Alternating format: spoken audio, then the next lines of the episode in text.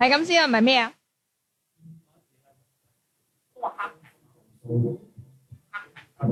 哦，喂，係你傳送埋哦得啊，咁你講啦。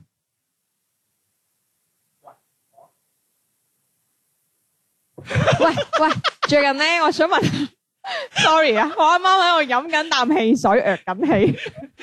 喂，最近我想知道誒、呃大家誒、呃某節日啦，我哋費力打廣告啦，你哋都會有買嘢噶嘛，係咪先？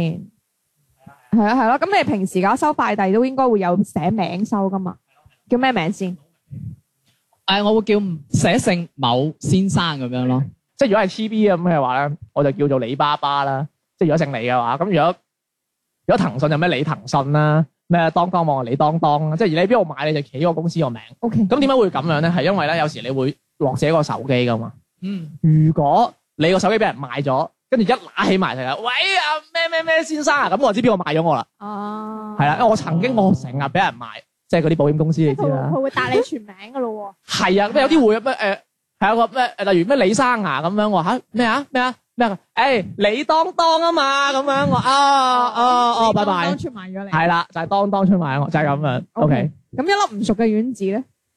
我啊，我通常就會用英文名比較多咯，哦啊，O 即 K，係咩羅蓮誒 Y 小姐 啊，或者係 A 小姐啊，成咁樣咯。 Apple 姐啊，必廚小姐啊 Banana 小姐。啊，跟住跟住咧 你咧 O K，哇，真係犀利啦！嗱，我最近咧就誒屋企有件咁嘅事情，可以同大家分享下。嗯有一日咧就我自己屋企啊，因為我哋誒、呃小區咧都會有嗰啲所謂嘅封插箱噶嘛。哦。咁我屋企我去收條短信，咁我去收快遞，好正常嘅。咁、嗯我打開之後，我見到入邊寫咗電話號碼，然之後上面有個備註人寫住大把錢，哇，幫寫條標佢心啊真大把錢。跟住我就心諗，哇，打劫啊！ 即係幫死我屋企，唔知俾人打劫都夠窮噶啦，得翻三個眼撐。真係有趣喎。 好搞笑 嘅。咁啊，誒呢件事過咗去啦，係咪先？好咁啊，呢個第一個咁，跟住誒後尾我翻屋企之後咧，我督穿咗我某位屋企人啦。咁我某個屋企人就啊得啦，我唔會再亂咁買嘢嘅。 李 O 叔 K，公嘛，差唔多啦，二叔公啦咁。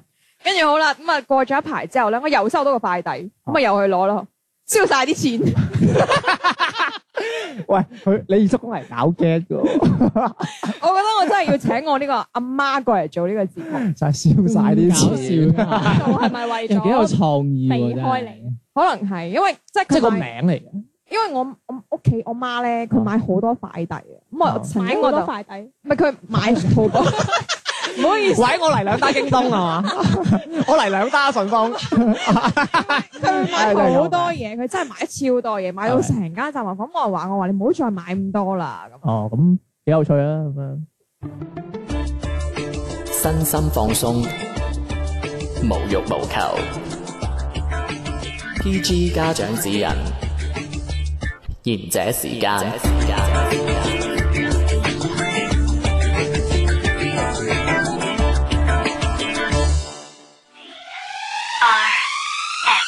歡迎大家收聽賢者時間啊！又喺相同嘅時間、相同嘅地點啊，又係到咗我哋嘅節目啦。咁我哋今日咧，亦都係坐陣住兩位男士同埋兩位女仔嘅。咁不如先介紹下，我叫小明嘅，對面嗰你位。終於肯覺得自己係男士啊！而家少咗個啊嘛。 你做咩今次唔講大氣 電波啊你？而家少咗個啊，我中意 啊。哦冇，我已經貼咗佢幾多次講大氣電波， 可能四五次咁樣啦。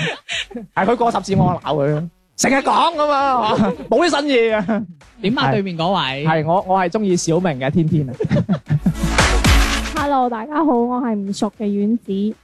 Hello，大家好，我係冇人幫襯嘅迪士尼，喂，唔熟唔好同佢傾 偈啦，都唔熟。冇人幫襯我啊嘛，最近係我又叫長龍啦，你個 O K 啊，喂，天少係咪有啲嘢要交代下？我哋聽眾好似會突然間，誒好似冇咗把聲喎咁樣。 哦，係啊，佢去咗啊啊唔係去，sorry。咗，唔係阿陳傑哥 啊，陳傑哥佢啱咗個輪俾我咧，就同佢講就話誒，佢、咧就去咗呢個日本度賑災，咁就誒、已經開始派緊啲誒嗰你啲知㗎係啊啦啦，。派緊啲物資俾嗰啲災民㗎啦，咁佢哋都好開心，咁佢就係派俾女人嘅啫，即即係啦陣 A 座，係啦，咁佢通常就咩一包即食麵就要去佢個房度一個鐘，咁唔知做咩嘅喎，啊哦出完嚟大家都好開心㗎，好精神，即係又握手又影相咁樣 嘅，唔知點解哦可嘅能啊，即食面啩。可能係啊係 OK，佢震災就祝佢震得開心啦，你係咪？咁點啊？喂，咁今日又想講啲咩好玩啲嘅嘢咧？傾下嗯傾下男女朋友之間嘅嘢啊喂，唔係講呢個之前，我想問下你，喂，即係就嚟過節啦，嗯哼，即係過嗰個嗰哦個光棍節啊，係咯係咯係咯。都好啊係係咯。咁喂，大家有冇啲即係你買買嘢嘅？你會唔會即係等等到呢一日先買嘢咁？嗯，往時嘅話會咯，但我覺得近幾年會少啲買咯，少啲買，少啲買啊。你都係買開袋啊、窮啊，套啊嗰啲嘢嘅啫喎。環保袋咯，係咁，梗係啦，都係袋啫嘛。係有冇咯，買嗰啲針啊嗰啲咩針 啊？回形針哦，呢啲辦公室配噶嘛。啊？OK，小明咧，誒有啊。喂，講呢個之前，我想爆下小明啲嘢。講講講，佢係第一日做嗰個 TV 活動嗰陣咧，佢已經八級 啦。我女朋友同我講：哇，點解小明升得咁快嘅咁樣？快啲請教下佢咁樣。跟住我話：你點解升得咁快？冇啊！佢佢佢話好衰啊！好似嗰啲讀得即係讀書好叻嗰啲學生，冇啊！都唔知點解咁。係啊，都係排下隊啫 嘛，分下紅包就八級啦咁樣。唔係講秘訣咧，就係要十二點開始玩嘅。即係即係通宵嗰 我啲。第一日嘅十二點就開始玩啦。琴晚十一點幾 B 炳完，你同我講要瞓覺喎。唔係係第一日嘅十二點我就開始玩啦，咁咪升得快咯。哦，咁你你你要買啲咩？今年要啊係嚇啊我哋啲裝備要啊裝備咯換係啊，係啊，咁跟住 咧，誒唔係就係買啲，就係為咗買啲先玩嗰個啫嘛。佢 如果唔係我都費事玩啊啦。你知唔知我嗰日同佢講，我 話哇，我話年年玩完都得嗰廿零蚊嘅啫喎，你都玩過廿零蚊唔係嘢啊咁 樣。咁啊係喎啊，咁我搏唔到佢啊嘛，你唔好要啦你。廿零蚊唔係嘢嚟嘅，係命嚟嘅。啊啱唔熟啫啦，廿零蚊唔熟嘅啫嘛。係咯，唔熟先俾廿零蚊，你嘛好似年年呢啲節目都冇點樣參加過。扮扮上菜，啱揸十一嘅，嗯啊係啊係啊，喂，誒我有同事係咁樣喎，即係佢嗯唔買嘢，但係佢見到誒個個好似買，佢就話誒誒，佢又要我都想買嘢啊！即係唔買嘢好似唔知點咁樣，即係要加入呢個戰團咁樣。即係其實佢冇咩想買，但係佢話誒，我嗌都要落攞一落個購物車度，我佢知先覺得會有，好似買包紙巾都要跟住你買，哦佢啊話覺得邊個人抵都我要都係啊要即係跟住佢買佢心態啊，即係放落購物車就開心噶啦，係啊 係啊，哦咁，即係佢又會覺得準時十一點五十九分，哎呀，點解搶唔到㗎？其實屋企大把紙 巾啊，係嘛？唉，真係香蕉嘅沙田友啫。喂，OK，咁大家真係買嘢啊！嗯咁我又 近排我又聽到就啊，即係好似阿迪小姐又買咗啲，係啊，係唔知係幾位數唔係咁樣嘅，佢又講個古仔俾我聽嘅。咁佢話佢話佢有 friend 咧，咁就買咗個頻道手袋嘅，哦係啦，個男仔嚟嘅，頻道手袋係 C 開頭嘅，係咁係咯頻道啊嘛。係咯，哦，佢以為係嗰啲和尚嗰啲頻道係嘛？佢係貧僧，頻道係嗰啲哦嗰啲同師姑搞埋一齊嗰啲㗎。唉，好，唉， 啊，sorry，你好 sorry 正經 嘅。其實咧個故事係咁 嘅，誒佢佢應該唔會收聽我哋嘅節目㗎嗬，唔好難講，可能真係塊面。會俾人炒㗎喎，嗰個係我 boss 嚟㗎喎，你講得佢太佢應多啦該，認唔出你把聲嘅。 都好啲。佢或者第二日會加你人工嘅。唔係都唔係講佢私人嘢。咁啊係，咁誒其實成件事係因為咧，佢就託我買咗個袋，咁啊誒諗住話係誒結婚周年紀念日送俾個老婆，咁我就覺得啊呢、個老公 O K 喎，結婚周年紀念日送個 C 開頭嘅 channel 袋，係咯，啊真係嗰據我所知都過十八千，應該都五五個手指噶啦，係咪 先？哦五號都 O K 嘅，咁五個誒手指咯。係啊，咁總之就誒、都係一九年嘅新款嚟。哦係啦，咁誒、當時我就問佢，我話哦，咁你都 OK 幾有心思喎，咁結婚周年紀念日送嗰個袋，唔好意思，跟住佢答咗我一句，我係每一年每一個節日都會送，嗯，跟住我話哦，咁每個節日每每一年可能都係送啲鏈啊，可能啲首飾啊，或者自己整嗰啲，唔係啊，我老婆每個周年紀念日都一定要袋，跟住嗰瞬間我就會覺得吓，你老友係咪張智霖啊？咁係啊嘛，我我今晚問一問嗯阿袁小姐，跟住跟住要要問一問袁小姐。 跟住跟住跟住，跟住係咯，即係誒、呃我唔知你哋身邊而家會唔會有一種誒咁嘅朋友啦，嗯，係咯，其實會比較着重儀式感呢樣嘢。買個袋又唔係好儀式感嘅。但係問題佢買個袋之後咧，咁嗯啊、據我所知就唔係話即刻翻屋企就啊，老婆我今日送個袋俾我，結婚周年紀念日俾個袋你啦。嗯佢而係仲要包一間係睇晒誒嗯廣州嘅夜景啦，跟住仲有一扎花啦，仲要包起一間包房咁樣，嗯，咁犀利啊！係啊，哇，仲都要係好咯注重係喎，好注重嗰種儀式咯。係咯，即係其實我哋又聽完啊嗯阿阿迪迪咁 講啦，阿迪阿迪佬係嘛？佢講完咁樣講，其實我哋即係其實我哋馬佬啊，嗯你唔係嘅你啊，同埋即係女仔啦。喂，其實講儀式感呢樣嘢，呢幾年都成日講嘅。嗯係嘛？喂，我哋想今日想探討下，喂呢攣嘢係乜攣嚟嘅？即係其實有定好定冇定好定係定係呢樣嘢其實係點樣產生出嚟，同埋佢對社會係點樣，或者係冇咁冇咁高深啊？sorry，我哋探討下呢樣嘢係乜攣係咪？咁去點到啊？社會啊，我哋點啊好膚淺嘅 啫。係咯，喂，其實我又想講個問題，佢打老婆同你講咩？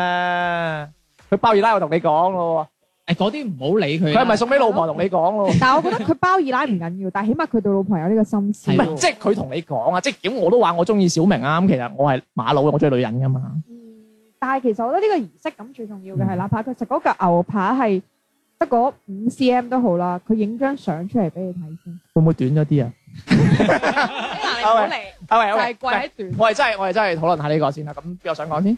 唔係，其實我想話，即係問一問大家，嗯對於儀式感，你哋係點樣？係啦，即係講呢樣嘢係乜嘢嚟嘅先？係啦點係啦樣定義係佢？咯係咯，即係例如啊，我今日去屙個尿嘅，同埋佢屙個尿要打個關斗先屙 嘅，咁嗰樣有嘢，即係可能咁樣，係即係啦。大家覺得算唔點算樣？儀式？係啦，第一點乜嘢即係儀式感，都能係再具體翻一個 example 出嚟。嗯，或者我覺得問下有拍拖嗰啲人先。講緊你喎，小咁圓啊，你咯 真係玩得聊嘅啫，你仲玩手機啊？我同你講，你真玩手機啊！真係真係，哦，據哇我所明知，會懟你㗎在場好似唔係淨係得我一個人拍拖。不過唔好討論嗰啲嘢。 係我哋討論翻我哋啱問嗰個問題係，死啦死啦！今日 可能以後都見唔到我㗎啦。喂佢佢未準備好，你講先啊，小明。誒，呃挑我你自己覺得儀式感，譬如話係出去食飯，誒去間餐廳食飯，咁誒譬如特登要着件靚衫，或者要特登襯翻嗰個氣氛，咁樣去餐廳食飯或者出去街，我覺得咁樣叫做算唔算儀式感？即係咪去飲啊？你真係講唔一定着翻件飲。飲衫咁樣或者係譬嘛，如去啲呃係啊誒好啲嘅餐啊廳係咯，即係係特例如登高級少係少，啊唔係啊係你坐嗰啲大排檔即係係啊麥當勞誒啦。或者係見自己自己想要見嘅人，明㗎特登精心明㗎嗯打扮咁都叫算唔算叫儀式感？我自己幾理解，可能我係啱嘅，你咁樣啱，你個人就係膚淺啊嘛， 係啊係同我一樣。咁阿老迪咧，嗯，我會覺得係咯，我都會認同小明講嘅嘢咯。咪你放翻 example 出嚟，sorry sorry，你放翻 example 出嚟先，即係就講啊，我出過街咁樣，即精心係出打個扮街或者去餐一啲好高級嘅餐廳食飯，特登打扮一番，即係由頭裝到落尾咁樣。嗯咁我明白點解佢成日着工衣 翻工，係啊，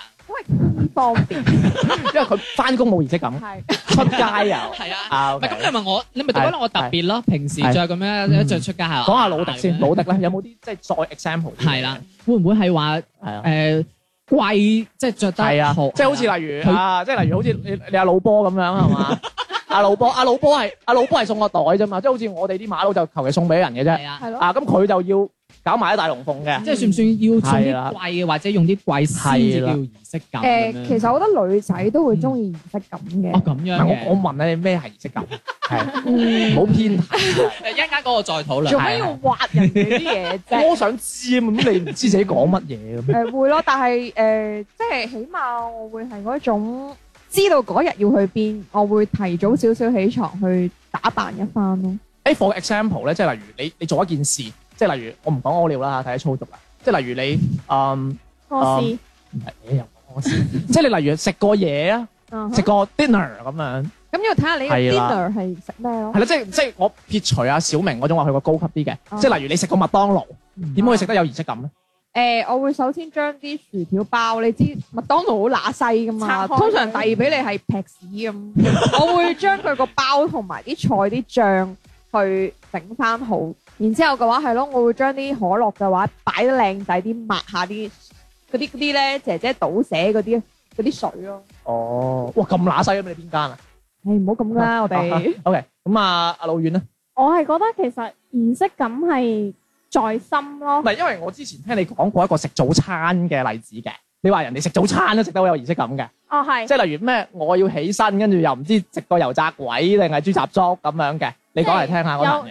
我知道有人咧就係前一晚臨瞓之前咧，就會將你第二日，譬如話你要飲嘅誒湯啊，或者你要飲嘅粥，佢會提前一日將嗰啲嘢浸好，跟住放落去嗰、個、呃定時嘅嗰個煲度。嗯咁放到個煲度咧，佢就會你第二日，譬如話八點鐘起身，咁你一起身咧，你一撳着佢，咁就 O K 噶啦。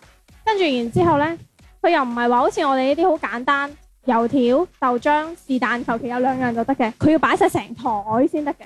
即係佢要食九大鬼。係喂，呢啦樣嘢我又想加插一句喎。你啱又冇嘢講。係啊，而家有嘛 O K，講講講。誒，我之前睇過一個新聞咧，好搞笑。我唔知你哋有冇留意咧，而家啲嗯網紅姐姐咧，好中意擺條誒好靚嘅嗰啲嗰啲嗰啲叫咩啊？嗯類似於好多即係啲比較靚少少嘅毛巾咁樣樣嘅嘢啦，嗯海報係地氈啊、哦台布之類嘅嘢，係啦，哦有分之後好似狐狸毛嗰啲突晒出嚟嗰啲最最靚，啊即係啲 special 係啲係嘅，啊啊，飛到成嘴都係冇其嗰實就啲。係而家家私嗰啲嚟嘅啫嘛。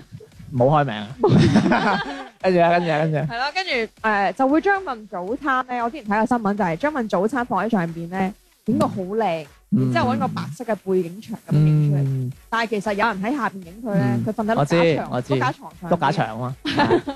跟住佢又會加句，又是元氣滿滿的一天哦係咁樣。啦，又是或者啊或者係好嗰啲雞湯啊。大家要吃早餐哦。因為啊加油咯哦，！加油加油加油！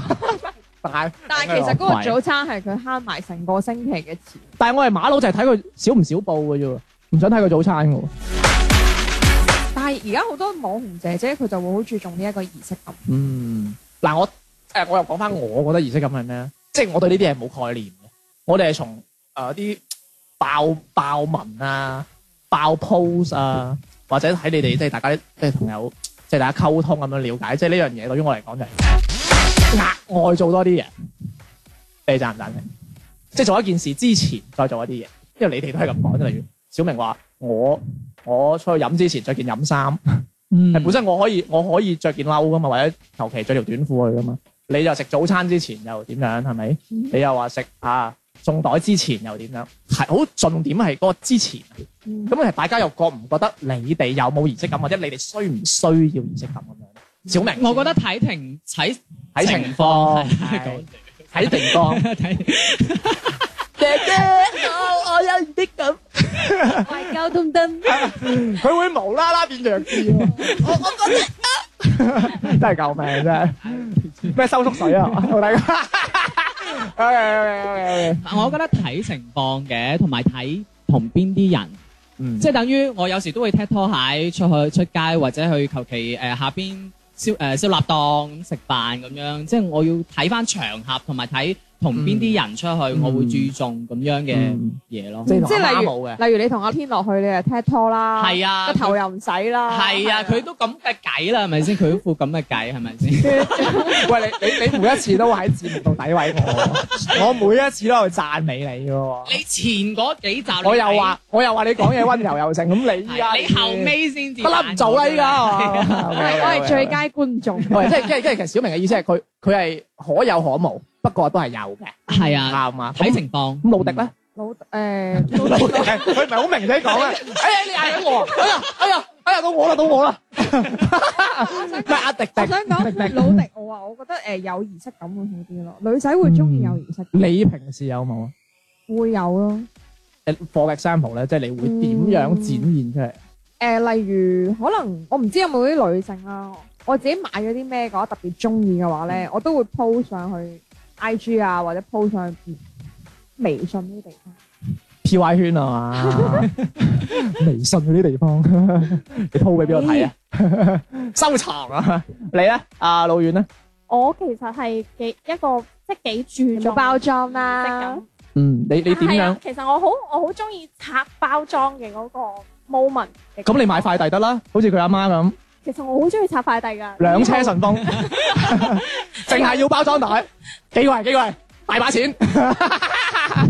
即係你中意拆開嗰刻嘅啊，即係其實就好似平時我拆快遞咁，其實有陣時你睇快遞封面，你係唔知道個快遞係乜嘢嚟嘅。誒、其實我會加插一啲嘅，佢係咁嘅。我喺台灣嘅時候咧，咪有好多扭蛋嘅，啊，佢好興奮嘅，扭完嗰隻蛋出嚟，哇拆咗個蛋，跟住就誒唔好意思啊，唔係佢係佢佢佢唔係，我加翻啲，佢係又係興奮啦又唔想買，佢要人哋送嘅，你咁睇住，跟住佢話：，誒嗰個好靚啊， 真係救命啊！呢啲咪儀式感咯真係真係然之真 係後，然之後佢仲要放喺放喺間房度，我喂我話你咁中意佢，點解你亂咁擺嘅？擺住先 啦，呢啲咪咩拔屌無 情啊！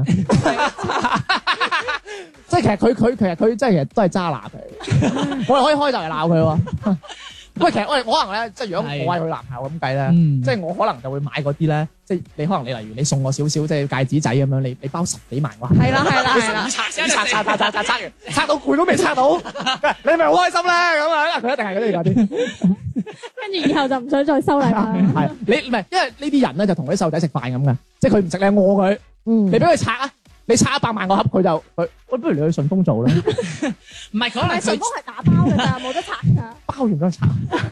佢可能注重嗰個過程啊，即係好似人哋過年咁樣有啲禮嗰啲禮盒啊，一揭得哇咁樣幾跟住佢個。翻喂，我以後同你一齊拆利是啦，你拆完又唔中意啲錢 嘅，係嘛？係跟住俾晒你啊嘛。喂，過年揾佢啊，真係過年揾佢啊真係。結果又俾翻佢咁樣， 係又再封。哎，好開心，幫我拆埋咁 啊，係幫我拆埋咁啊，啊真係，啱 啊真喎，係，諗唔到有啲咁嘅人喎，真係。你初十唔好約人啊， 我諗住過年都做噶。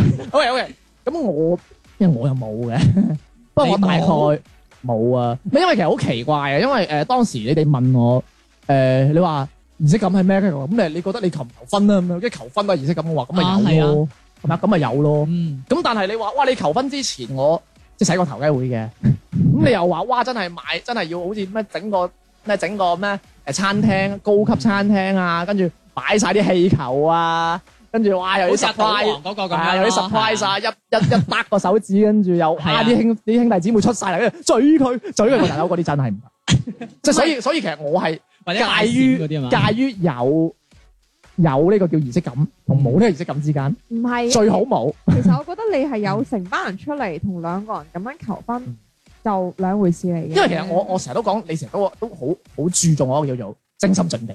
嗯咁其實我即係等於，如果真係我等於我買到個袋，咁我買完我就送俾佢噶。喂，俾俾擺袋俾你，就咁唔係咁，但係對於女仔嚟嗯講，你嗰刻呢啲佈置就係一個回憶嚟噶嘛，即係等於女仔着一次婚紗咁樣，係咪先？你中意可以着多幾次。即係咁樣咯。唔係，所以我覺得 個誒，個月着一次啊，係可咯，唔可以唔好咁渣嚟啫，嚟 M 咪去着 咯。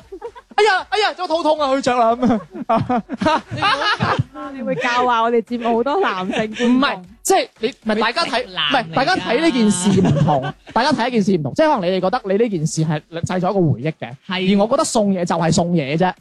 哎呀，送嘢可以好感動啊咁唔係，樣。但我要係 post 女朋友仔圈啊佢享受呢個過程啊嘛，即係譬嗯如啊，你同佢求長婚咁樣，整個快閃，或者你親自跪誒跪低唱埋跳埋咁你樣快。閃求婚佢覺得好感，但係佢係覺得嗰刻好感動噶嘛，嗯即刻就話我願意。有咁啲樣人唔中意呢啲嘅，例如你女百分朋友之咯九，十我唔九，知，百分之九十九嘅女都中意，嗰百分之零點一我就唔計啦。咪係就係咪佢女朋友咯。咪就係你咯。我好中意㗎。係啦嗱，你整翻場先，不過我絕對唔會同你講。我咪整場整場快閃打 你咯，你啊，打完打完小明就走啊！ 真係，每一場打人都係快閃嚟噶。哎呀，個回憶好難忘啊！俾人打到入院啊咁啊！你整過，好嘅好我嘅全，寫嗰台交俾 你。唔係你，你仲要打到好似小丑嗰部電影咁啊！打完之後跳翻拍舞先走。點解係冇啊？我實揾你㗎。好嘅好嘅，嗯喂，咁其實即係講下即係儀式感呢樣嘢，我大概我哋大概俾咗個概念佢啦。咁啊，我哋大家都對呢樣嘢有各自嘅表述啦。我嗯哋中意，呃唔係我哋需要或者唔需要定義。喂，咁我想問下大家，喂，即係好似依家咧，好似即係例如我咪成日講話我喺爆文之後呢啲嘢嘅。不過其實我發現其實通常儀式感呢樣嘢，通常有啲人會特登攞嚟做壞事嘅。例如咧，誒、即係例如刺激下你買嘢咁樣，即係好似啱啊阿迪迪講啊，係阿迪迪講話誒啲網紅女仔咁樣，佢 post 嗰啲早餐咁啦，嗯，咁有可能佢佢就會 post，跟住佢又會話：哎呀，我今日食呢個咧係卡洛 A 嘅呢、個係嘛，跟卡住洛就 A 嘅呢個片啊，跟住又飲呢個咩咩叉叉可樂啊，又唔知點樣咩咩 milk 啊，嗱，想購買就送條下面嗰哎個二維碼咁樣。係咯，喂咁其實佢佢 post 出嚟，即係好似你話你佢佢 post 係好靚啊，嗯不過其實佢係一個碌架牆啊嘛，係嘛喺個牆度做嘅，即係有營銷嘅成係咯成。分。咁其實嗯會用呢樣嘢嚟引嗯導我哋消費嗱，我即係你引導你消費都算啦，即係我好難講有冇啲有心人，引導你哋做一啲啊唔係好好嘅嘢，嗯係係？嘛？即係我哋人好容易俾人引導咯，同埋嗯係咯，有冇啲咁樣嘅情況咧？你哋整咗啊我突然之間諗到嘅係頭先阿小明講嘅嗰個咧，見嗯到人哋買買好多嘢，佢係走去買包紙巾都要係買。啊跟住覺得好有儀式感啊。嗰啲嗰啲係咪叫誒人雲亦雲咯？係即係佢覺得嗯誒，大家都買一齊係都啦參加呢個活動，咁我都參加我唔埋買啦會好蝕底，佢唔係覺得出錢蝕底，係唔買而蝕底。係啊，但係其實佢唔知道底喺邊㗎。係啦，嗯即係覺得佢好似誒，嗯我唔參加呢個活動，好似脱離嗰個群體咁誒，樣。其實呢樣嘢我我自己上年會有呢個感受。哦，真係㗎，哦，真係 for example 咧，你點？我上年見到誒，我身邊你女朋 友買咗 雙十一買好多嘢，誒死啦！佢陣間會唔會拉黑我？唔係嘅，佢年年都買好多，因為佢會一一年會扣晒哦即係屋企嘅嗰啲咩紙巾啊、啊，係啦係咩啦係啦，洗衣液係啦，啊我就嗰啲見到佢嘅 嗯買好多呢啲，然之後我喺度諗啊唔抵得啦，係咪真係要買咧？哦跟住好啦，我跟住我又買咗一箱紙巾，嗯結果我發現原來過後雙十一係仲貴，即係雙十一嘅時候係啦係會中係啦啊我點解我哋講下講下又講雙十 一出？唔係唔係，誒講到個點好因為大好把好嘅錢，咩？ 誒你又大把錢，佢又中意拆快遞啊嘛，係嘛？不如啊以後我你喺屋企你哋絕配啦，我啊過年見佢一次得噶啦， 其他時間唔好見。佢負責買，啊佢係負責 係拆。哇，好開心啊，好啊，真係好正啊！喂喂，唔係講一個好啱嘅，即係其實誒，大家會利用呢樣所謂嘅儀式感呢樣嘢，會過度用咗佢，等我哋做咗一啲叫做買嘢啊。因為其實我真係好鬼憎呢啲嘢，即係唔唔止話真係儀式感啊。你有冇你以前有冇聽過一樣嘢叫做咩老闆思維，哦咩窮人思維啊？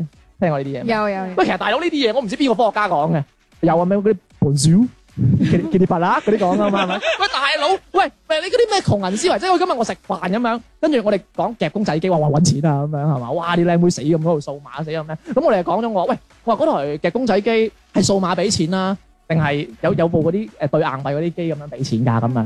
咁嗰個男仔就話：我依家數碼俾錢㗎咁樣。啊，但係唔係佢話，但係但係誒點解佢哋又誒唔撳銀仔咧咁樣？咁我另外一個同事同佢講：誒、你都冇啲老闆思維嘅，咁啊梗係啦，誒攞嚟掃一掃個碼啊，咁啊俾錢都冇乜感覺啦，係咪？如果你再對硬幣啊咁樣入去啊，再夾公仔啊，咁樣咪誒點樣講啊？即係我有時間思考，我仲用用唔用呢樣嘢啊？係咪我退錢咯咁樣？同埋有時你會覺得嗯誒，啊可能我冇散紙，啊！跟住我聽完之後，我話：頂你個肺咩老闆思維啫！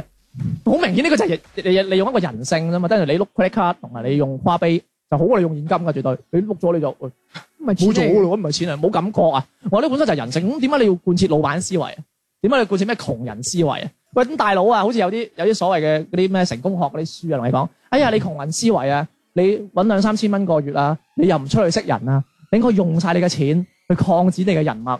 咁你有人脈，啊我咪做到生意咯？點樣點樣？我就係諗，大佬即係你一個打兩三千蚊，即係食飯有問題嘅，你係佢攞晒啲錢去識人。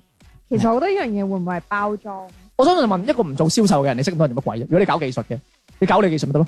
嗯，係啦。咁所以就講翻，嗯即係就等於你嗰啲所謂老闆思維啊，咩窮人理論啊，跟住又話一包翻你嘅儀式感啊。其實我覺得呢樣嘢我都唔知邊個講嘅，其即係唔知係咪啲我偉哋人臨死就前專講，家啦嚇，所謂嘅專家啦。即係有有個專家臨死前啊啊，我就係死啦，唔得，我都要講啲嘢咁樣，儀式感咁樣，記住同我辦喪禮咁，唔係噶嘛，大佬啊。嗯，咁其實就係、大家會用呢啲嘢嚟引導我哋，即係其實我哋要諗下儀式感其實佢本質係乜嘢。好似你搞一個，就係我啱我咪同你講話，誒係唔係到最尾就其實就係準備多啲咋？其實唔係嘅，好似、嗯我覺得嚇，你搞喪禮都係一個儀式，係又啊啱， 搞喪禮係一個儀式，唔係係咯儀式感。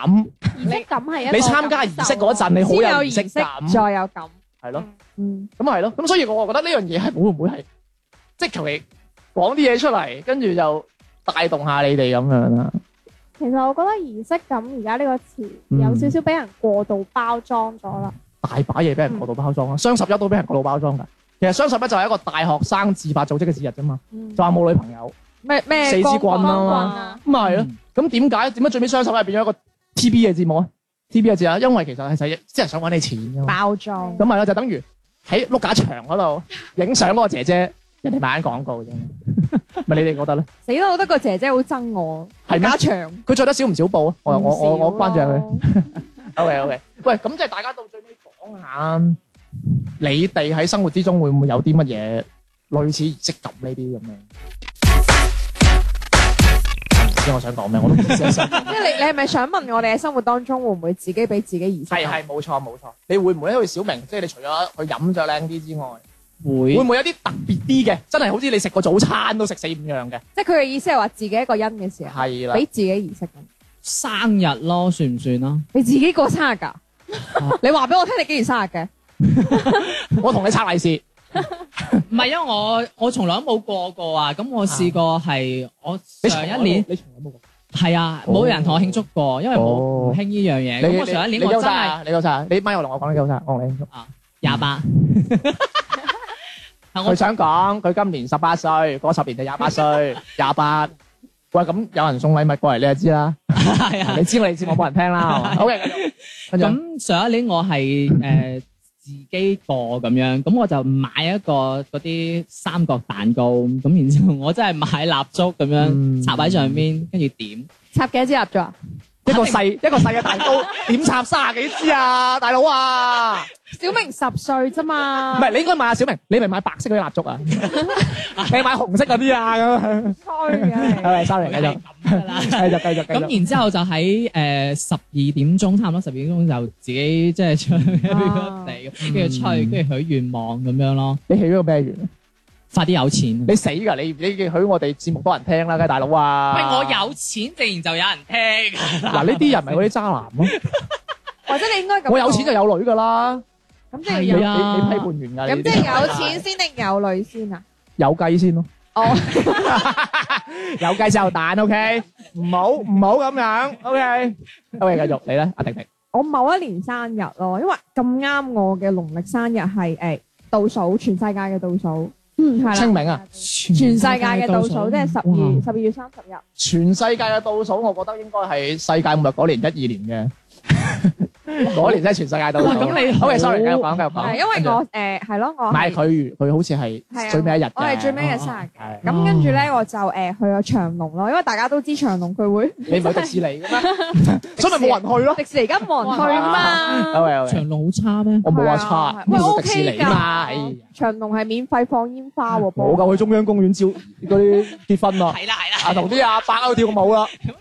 OK，sorry 啊 sorry，煩啊！我唔想啦，下期我唔做啦。我嬲 咗。啊，你講 sorry 跟。住誒係咯，咁咪喺長隆嘅時候就會誒趁佢放煙花，我知道佢嗰日會放煙花，咁我當過自己生日咯。即係點蠟燭嗰啲咁放。係啊，自己揸住個嗱，自己揸住個蛋糕同自己過啊生日快樂，咁啊八歲咯。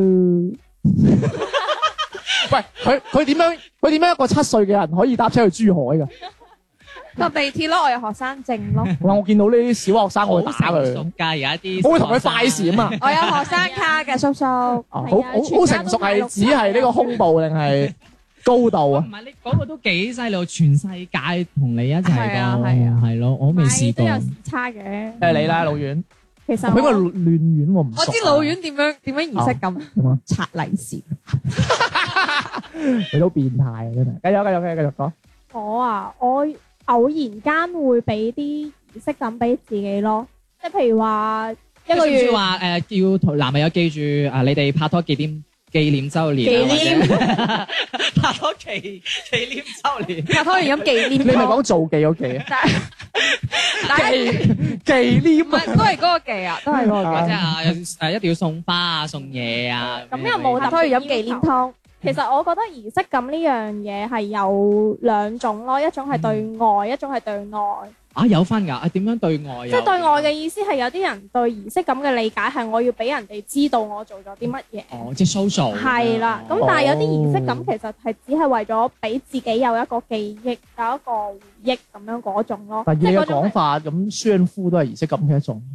可以可以啊可以係啊你，有錢都可以 share 係真㗎係儀式感係嚟啊。。啊，即係佢佢佢哋都會覺得其咁實跳我躍我嘅，晒我晒部車都係儀式感，人哋嗰個層次，人哋覺得晒係平常啊嘛，嗯，係係啊你去到嗰個層次就咁明㗎你啦咧？你咧？佢梗係有啦，你做乜嘢啫？你係人哋咩？你拆過，你拆過，你拆過呢個順豐快遞咩？全我唔程做參與，啦，拆兩刀啊你！全程啊參與，我下期唔做啦。你啊喂！你快啲飛三飛三，我睇緊我睇緊，哇拆拆咗萬幾個咁樣啊！好嘅好嘅，你你你，唔係你講下你嗰啲你嗰啲儀式嘢，我嘅儀式感啊，可能好多嘅儀式感係係旅遊啊。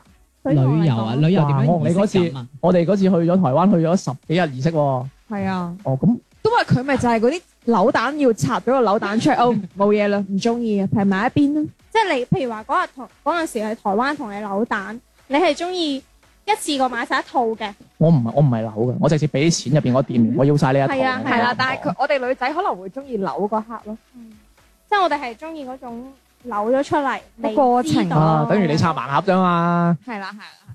變態嘅啫。 即係其實你扭扭蛋係為點咗解。要點解會覺得我哋呢啲就唔係係變唔態？係你唔係關鍵係，其實我唔知你哋係咪一個結果主義者。哦，咁樣講好似唔係。唔係我哋不係過享我用受過，過程我咯，係咯，我用過唔係係咯，你係過程主義者咯嗯，我哋係結果主義者咯。係咯。即係好似誒、呃我唔係講個咁好嘅比喻嚇。依家即係有啲人話，我唔理你犯唔犯法啦，你話我揾到一百萬，揾到咁我就認可你係嘛？嗯你哋唔係，喂唔得喎，你唔犯得法喎，嗯，你一定要走正路揾一百萬喎。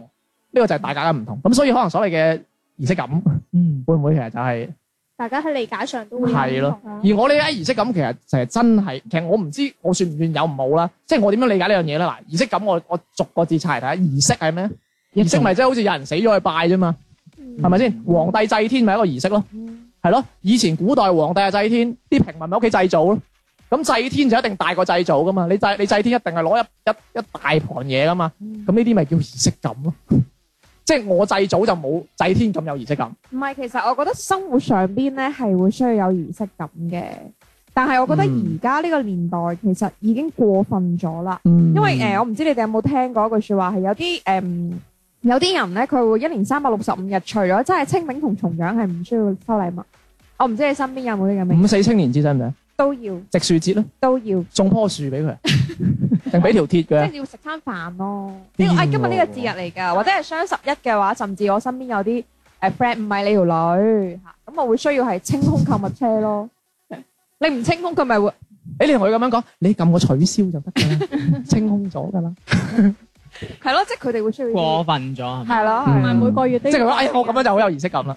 誒係咯，特別係我覺得有有一個月份都比較慘，一個二月係嘛，二月十四 係哦情人節。啦，都其實有啲人係個個月都過情人節嗯㗎，仲有七月十四咧，起碼有一個講法係每一個月份嘅十四號都係情人節，，咁你死唔死？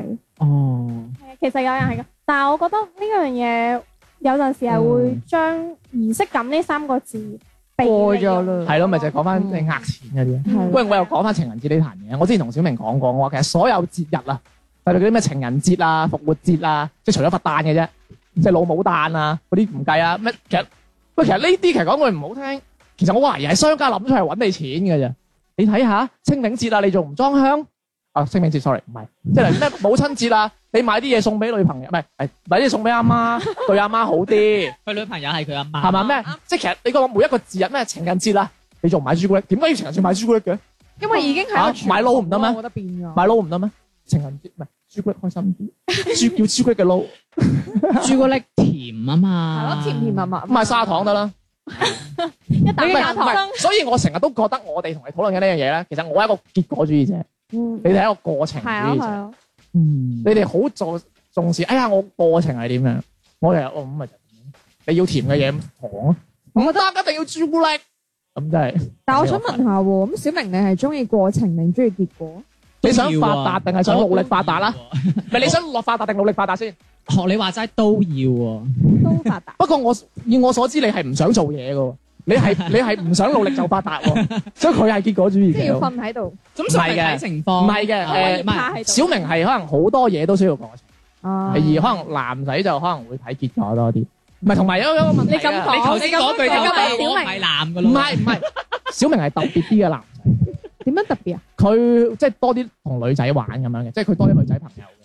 你唔可以咁講，我係比較誒知性少少啦，唔係比較可能同女仔誒知道女仔嘅諗法多啲拍咁拖樣，嘅話，女仔會揀小明呢啲嗯多。所以佢咪冇女咯。揀你嘅 話，你乜即係踢拖食麥當勞嘅喎。係咯，哦我個唔食個月就係送麥當包勞㗎糖，唔係因我為唔食有麥當勞好似類似呢種男仔，佢會識搞氣氛啊嘛，即係會識製造一啲浪啊漫，，即係摁。晒腳，好似佢而家着住拖鞋咁啊樣。即係好似佢嗰啲就兩下嚟嘅，即係通常女仔會中意嗰啲識製造浪漫啊，嗯或者會識製造啊嗰啲有啲女仔可呢一能種嘛需要呢種㗎。你不如問下一粒唔熟嘅丸子中意啲咩男仔？佢中意有地噶嘛，我知啊。 佢中意食一拆紅包，啊係唔係佢拆紅包，紅包啊佢拆紅包。唉，你想要利是早講啊，哦我咁買一沓我俾你啊我暗示咗你好耐。㗎啦。我買一沓俾你拆，我入唔邊怪攝得嗰知啲唔怪之佢條仔年年過年可能準備我得一毫子咧， 咁多咩俾？一分錢我冇諗住啦。唔係我諗住攞啲紙撕碎嚟俾佢拆啊㗎啦。啊咁佢中意拆啫嘛，大佬啊，佢唔中意使錢嘅。係啊，你係啊，你同我講話你中意拆完，你中意拆嗰個儀式啊嘛。嗱，你唔好你唔好依家反艇啊！我同你 講，如果唔係你啊，你企我嗰 邊。哎呀，唔係啊，我中意啲錢噶哦，結果主義者係 咪係？OK，唔咁係係過程都要令人開開心㗎，玩你笑拆出嚟張紙我唔開心喎，兄台。拆嘅過程係拆啊嘛，唔係攞錢啊嘛。即係拆完就算㗎啦，唔好睇入邊 有乜嘢。你係咁啊，你咪知點解訂兩打順豐啫？係咪先？大把佢有都係貼有少少唔係想要 OK 啦結果，Anyway，嘅，嗯過咗過咗。喂，其實真係今日好開心，即係探討一啲即係大家都意見唔同嘅嘢啦，嗯，係咪？咁即係我講完之後，其實小明都冇乜改觀嘅。嗯，唔改噶啦， 不過其實我覺得唔係，即係其實呢個我最尾先諗出嚟嘅，一開始我諗唔到。其實我覺得即係過程啲同結果主義真係真係真係原來係同儀式感係好關但係我係。覺得而家好多人誒，現在即係喺呢個咁大壓力嘅生活當中，大部分人我覺得佢哋都係過程主義者。我反而係結果主義者，睇睇下乜嘢咧，唔係即係乜嘢，大部分咯，我將咁樣講。成日今日講呢個話題啦，即係除咗即係大家溝通，即係誒想講下咩係誒儀式感啊，或者儀式感係乜嘢之外咧，成日都即係想同大家講一個好重要、好重要嘅就係唔好俾呢一啲嘢嚟引導咗去做一啲可能你唔願意做嘅事啦。咁可能你好中意買 channel 嘅，咁冇計啊，係咪先？係咪先？咁即係話誒，唔好俾人利用咯。點解你呢同埋番補充下説話，我覺得咁似啲家長指引？係啊，PG 家長指引而且時間。嗯，我一直都好貼題嘅，係你離題啫嘛。 唔係開玩笑，開玩笑，就係咁咯，唔好俾人利用啦。同埋我覺得誒儀式感可以俾生活增添一啲樂趣係啦，咯係咯。嗯但係過咗嘅話咧，就會反而弄巧反拙嘅。嗯啊所以同埋啊，有啲好似我咁嘅男仔，覺得都有冇都冇所謂嗰啲，就唔好因為聽完佢哋咁樣講就乜嘢咯。有就有，冇就冇，其實 O K 嘅，係嘛？即係人都係咁做嘅啫嘛，係咪？即係你有自己嘅意見，有自己嘅睇法，有自己嘅信仰，冇問題。我哋拋啲觀點出嚟，咁你覺得 O K 咪接受咯。係咯，嗯其實我覺得最緊要都係做人最緊要開心咯。係啊，一家人就要齊齊整整啊嘛。開你餓唔餓啊？咁如果大家都有相同嘅觀誒、呃有學其他好嘅觀念嘅話咧，就關注我哋嘅公眾微信號誒、搜索賢者時間粵語節目，咁可以掃描我哋嘅下方二維碼啊，可以收聽到我哋最新嘅節目內容嘅。咁我哋今日節目時間又到咯喎，我哋下次再見啦，拜拜。生活正正似是湖水，全為你泛起生氣，全為你泛起了漣漪，歡笑全為你起。生活淡淡似是流水，全因為你變出千般美，全因為你變出百樣喜，留下歡欣的印記。靜默亦似歌，那感覺像詩。甜蜜是眼中的痴痴，做夢也記起這一串日子，幻想不到的優美。